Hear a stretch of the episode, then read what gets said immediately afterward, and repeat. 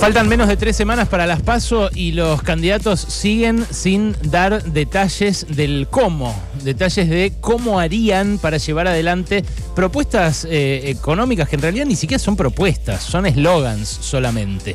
Pero algunos empiezan a soltar algún datito. Ayer, por ejemplo, hubo un desfile de candidatos en la sociedad rural donde los dueños de los campos, los dueños de la producción agropecuaria más eh, concentrada de la Argentina, eh, recibieron de primera mano algo de información de esos candidatos de qué harían. Obviamente eh, los condicionaron a hablar de los temas que les importan a ellos, ¿no? Como las retenciones. Pero Patricia Bullrich ahí ratificó que quiere abrir el cepo cambiario, o sea, liberar la compra de dólares y dejar que el dólar valga lo que valga en ese contexto, de manera inmediata apenas asuma. Eh, nosotros lo comentamos acá porque llamó la atención, dijo, eh, mm, tenemos asegurada una cantidad de plata, pero no les puedo decir de dónde. Después, más a la tarde-noche, fue a La Nación Más, como hace casi todos los días de su vida, ¿no?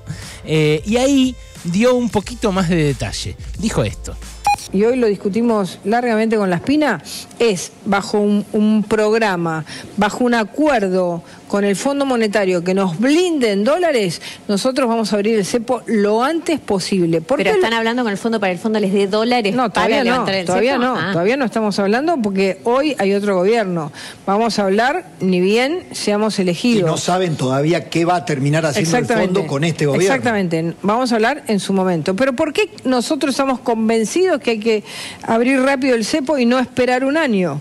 Porque abrir rápido el cepo significa que las inversiones no esperen un año.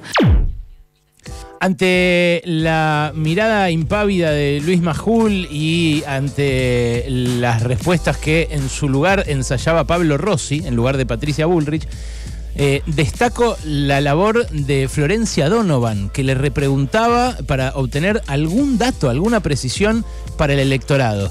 Y le insistió y le insistió y Bullrich siguió diciendo esto. Un solo dólar y necesitamos un reaseguro de tener un colchón de dólares que nos permita para eso necesitas en un primer tiempo manejar eso está negociándolo están hablándolo quién nos va a dar dólares. quién nos va a dar dólares o sea Milei también dijo yo tengo los dólares para dolarizar eh, eh, y quién le cree no no nosotros creemos nosotros creemos que con un plan serio como el que estamos planteando, con horizonte de largo plazo, con ley de protección de inversiones, con simplificación normativa, con una, un horizonte impositivo razonable que le permita a todos trabajar con reforma laboral, como estamos planteando, vamos a obtener dólares del Fondo Monetario. Qué buena idea, ¿no?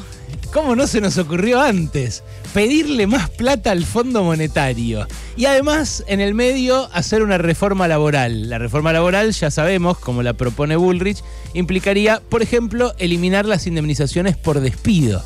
Que se pueda despedir libremente empleados en relación de dependencia y que ellos mismos, a través de un sistema medio mochila o no sé cómo le llaman, fondo rotatorio, se paguen la indemnización. Bueno, eh, es algo trillado, ¿no? Ya lo vimos esto, de pedirle más plata al Fondo Monetario.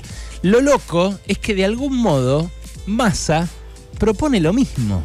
Porque Massa dice, vamos a necesitar juntar toda la plata para pagarle al Fondo Monetario y ahí nos deshacemos de él.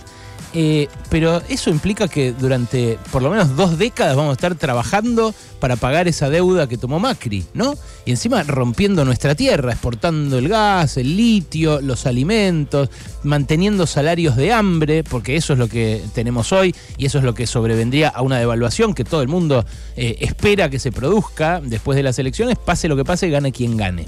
Entonces se han quedado sin ideas, como decíamos con Rey recién en el pase, pero algunos lo disfrazan mejor que otros. Massa, por lo menos, dice que va a revivir esa épica nestorista, aunque no pueda, aunque no sea lo mismo pagar 50 mil millones de dólares ahora sin reservas en el Banco Central que lo que hizo Néstor en 2006, que fue pagar 9.530 millones cuando había 30 mil millones en las reservas del Banco Central. Pero como nadie les pregunta demasiado, no explican cómo y ahí queda flotando la cosa.